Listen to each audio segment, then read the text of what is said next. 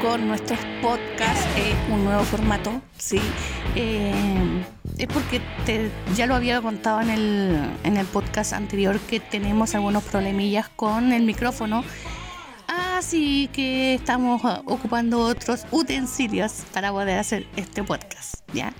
Así que yo creo que un poco mejor, sí, eh, eh, ha sido un poco más satisfactorio ya que podemos poner la música que nosotros queremos. Em, ¿Cuál va a ser el tema de hoy? Eh, no, vamos a partir al tiro, vamos a hablar de películas, ¿ya? ¿Por qué de películas? Porque dentro de muy poco jóvenes y niños en Chile, en este país Chile, eh, van a salir de vacaciones. Entonces eh, vamos a dar un listado de películas que serían recomendables para que se introduzcan en el mundo del rock. ¿Ya? Eh, mil disculpas a mi amigo José, que me ha pedido reiteradas veces que hable de Silent Hill. Ese va a ser un tema bastante largo, porque hay libros, hay películas, hay videojuegos y dentro de muy poco otro videojuego más. Así que está ahí eh, complicadísima la cosa. Estamos tratando de armarnos como poder partir. Y ya más adelante ya vamos a hacer el podcast de Silent Hill. Pero bueno, estábamos hablando de películas basadas en el rock. Eh, obviamente que hay que partir con una de las grandes, grandes, grandes, que es Pink Floyd, The Wall. Es una película protagonizada por Bob Geldof, eh, muy buena, buenísima. Eh, bueno, de, hecho está el disco de Wall ahí. Y mm, van a ver una historia. Hay que, hay que tener un ojo artístico para poder entender. Eh, para poder entender un poco de, de qué se trata. Porque eh, Pink sería la historia de, de los temores y, a ver, los temores, la rabia, la ira, la depresión, la locura que tuvo eh, Roger Waters cuando era joven, porque su padre falleció en la Segunda Guerra Mundial. De hecho, está en el muro de los, de, los caídos de, Inglaterra. Entonces, es, como compleja. Si uno la ve a primera, por primera vez y a simple vista es una película loca, con donde sale el disco de Wall de Pink Floyd. ¿ya? Pero si profundizamos un poco más, cuenta como la historia, parte de su historia, parte de sus temores, parte de su rabia, parte de su ira, de Roger Waters. Porque esta está basado en Roger Waters. De hecho, Roger Waters fue el gran creador de esta. Casi el 90% de del disco de Wall lo hizo Roger Waters. Obviamente que ayudado por sí, eh, Sid Barrett y también en esa época. Eh, bueno, ya se estaba retirando casi Sid Barrett y ya estaba más eh, David Gilmour, ya la batuta. Entonces entre ellos tres ya estaban ahí componiendo. Pero ella después casi al final del disco de The Wall le dijeron a Sid Barrett, usted váyase para la casa nomás porque está peinando la muñeca. Bueno, también tenemos que recomendar Rockstar. Es una película bastante buena. Eh, trabaja Mark, Mark Goldring. Y bastante buena. Sí, buena. Película, la siguiente película no la he visto, tengo ganas de verla, pero no he podido. Que se llama The Runaways. Sí, es el primer, el mismo nombre del grupo The Runaways que eh, sea Curry y Joan Jett. Así que ahí cuenta la historia de cómo se formó este grupo de chicas. Que después sabemos, obviamente, que es la que más prosperó y la que más encumbró carrera fue Joan Jett. Una de las emblemáticas de todas.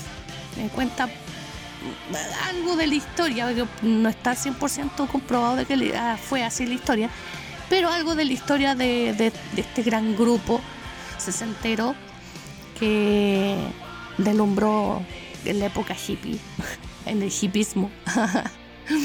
También podemos decir que está Anvil, The Story of Anvil, que es un grupo británico, si mal no me equivoco. Ah, no, es un grupo canadiense. Y tiene varias entrevistas como Slash, Tomaraya, Lemmy Kilmister, Scott Ian, Lars Ulrich. ¿Ya? Es como una especie de documental, docu-reality, si podríamos decirlo así. Em, una de las nuevas, que no puede faltar, Rocketman. Sí. Esta es una de las películas que me gustan porque está hecha con el mismo, a ver, con la persona involucrada como parte de la dirección. ¿Ya? Eh, me gusta cuando una película está hecha con los personajes que, que están involucrados en sí, en la historia, que digan, sí, esto pasó, no, esto no pasó, sáquenlo, vamos a hacer otra escena, eh, cosas así. ¿ya? Entonces, cuando está involucrada la persona, a mí me gustan las películas, cuando son eh, pensadas en lo que podría haber sido ya no me gustan tanto, pero las veo para poder darme una opinión. Porque siempre he dicho lo mismo, si quieres eh, dar tu opinión, que no te guste, escúchala. Porque me han dicho, oye, pero ¿he escuchado alguna vez reggaetón? Sí, he escuchado reggaetón. Trabajé en una radio donde me obligaron a escuchar reggaetón. Y puedo dar con conocimiento de fe de que sin en iTunes el reggaetón no existiría. La letra, la mitad de la, la mitad del reggaetón, eh, letra basura. Entonces, por eso, para aunque, aunque cosas que no me gustan, las veo para darme mi propia opinión y decir, no, sabes que no me gustó por esto, por esto, por esto, por esto, por esto. Y eso sería. ya. Eh, cuento aparte. Volvemos de nuevo, retomamos. Rock of Age o sea, el rock del el año del rock, eh, protagonizada por Tom Cruise. Mm, tiene sus tiene sus altos y sus bajos. Como que le encuentro, a ver, podría decirte que le encuentro como muy muy liviana. No encuentro muy liviana, como que mm, no se basaron en el rock, sino que se basaron del romance de un guitarrista con, una camarera. Eso básicamente es como Coyote Ugly. No se basan en la música, se basan en, en la historia del romance. Entonces, como que no tiene mucho. Mm, como que no tiene mucho. Mm, como que no me gustó mucho. Pero si la quieren ver, bienvenidos sean. Rock of Age. Eh, Sid y Nancy. Una película emblemática muy buena. Eh, tuve el privilegio de una vez verla en clase de música. Gracias, profe. clase de música. Y me gustó, me gustó, está buenísima. Y me gustaría volver a verla. Sí, es una película que la recomiendo a 100% en la historia de nada más ni nada menos que Sex Pistols. Sí, pues sí, es la historia, pero eh, no puedo dar muchos detalles porque es muy buena. Además que está protagonizada por uno de los actores que a mí me encantan. Por si ustedes no lo saben, zapatero de profesión y zapatero de construcción. Yo no estoy diciendo de que vende en una tienda. Él vende, él hace sus zapatos. Me, refiero al señor Gary Oldman. Sí el señor Gary Oldman, es conocido como, a ver, las horas más oscuras, eh, policía de Batman, eh, ¿qué más? Ay, pero un montón de películas que... Ah, también Harry Potter, sí, también estuvo Harry Potter. No, sí, Gary, Gary Oldman es un grande. Y haciendo de Sid Vicious, wow o sea, tienen que verla, tienen que verla.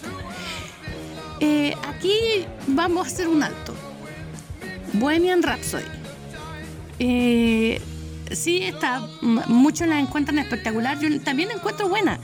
Sí, eh, es buenísima con la historia de, los cantos, las canciones y cómo fueron creadas, todo eso.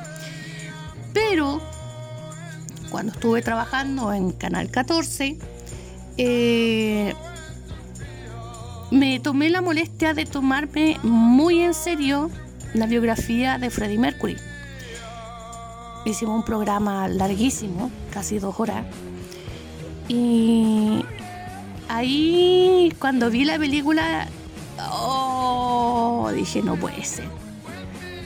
Pusieron una canción que fue creada en 1985-86 aproximadamente y la pusieron en la época de los 70, cuando recién se estaban conociendo, cuando eran Smile y recién cambiaron a Queen. O sea, ¿cómo puede ser eso? ¿Cómo? ¿Cómo se les pasó eso?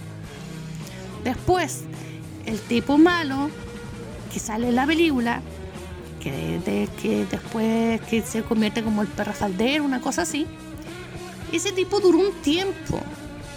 Pero en la fiesta de, que hizo Freddie Mercury, donde fueron cuando dice llamen a curas y, que tenemos que confesar y todo eso, llamemos el, circo, el payaso y todo eso, él ya no estaba, ya no existía, si duró un tiempecito cortito, pero como el, el director quería hacer como una trama un poco más grande, no hizo así. A lo que yo difiero un poco con, con Roger Taylor y Brian May que no le hayan puesto un paralelo. Como no contemos la historia como fue, contemos las cosas como son. Sin embargo, se quedaron callados y ellos vacilaron con toda la película. Tener buen chileno. Entonces, como que no, en esa parte, en ese sentido, si faltamos a la realidad, no me gustó.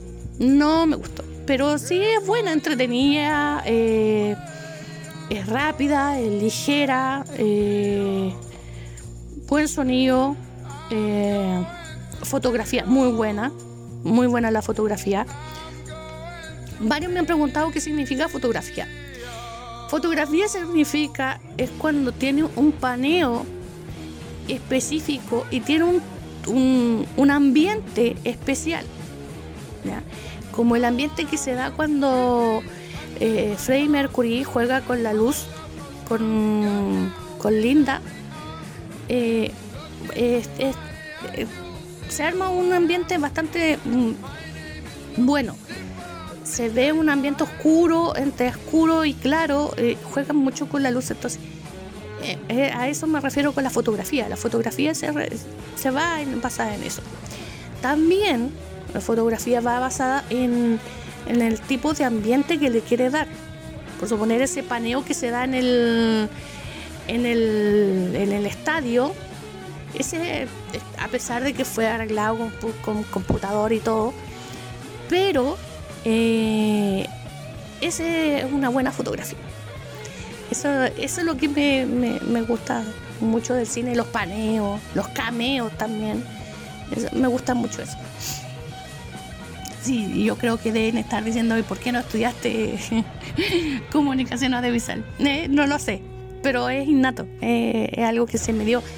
Apenas pisé Canal 14, empecé a descubrir varias cosas y, y como cosas que como no sé esto alguna parte lo leí o lo vi, no sé, no sé, pero ya lo sabía. Ah, Control, otra película. De Jan Curtis, eh, protagonizada, o sea, perdón, dirigida por Anton Kurbig y es del post-punk relacionada con el cantante Ian Curtis, a ese, y su banda Joe Division. Yo, ay, ¿en serio? Oh, no la había visto, tengo que verla. Es una de las que me quedaron pendientes. Eh, buena, sí.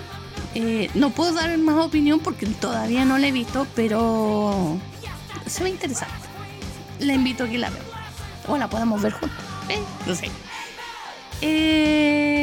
también esta película mí me gusta y la he visto muchas veces porque está hecha y producida por los mismos Mother Sí, decían.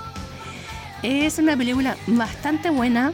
Eh, obviamente que para mayores de 18, porque es, muy explícita.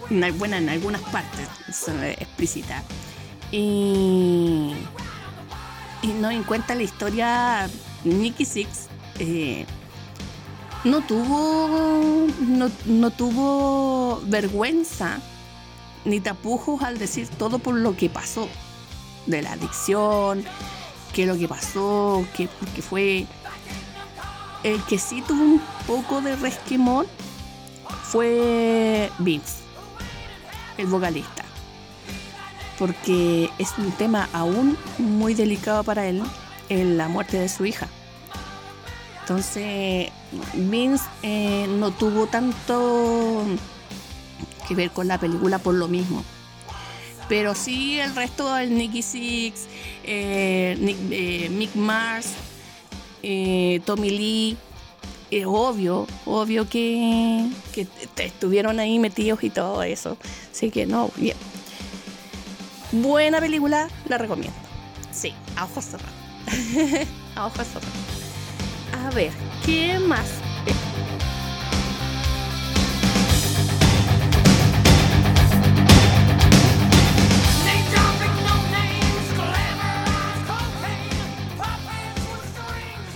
Bueno, mi nombre es Alejandra Moraga y escuchaste Master of Rock, el programa. Chao chicos, hasta la próxima.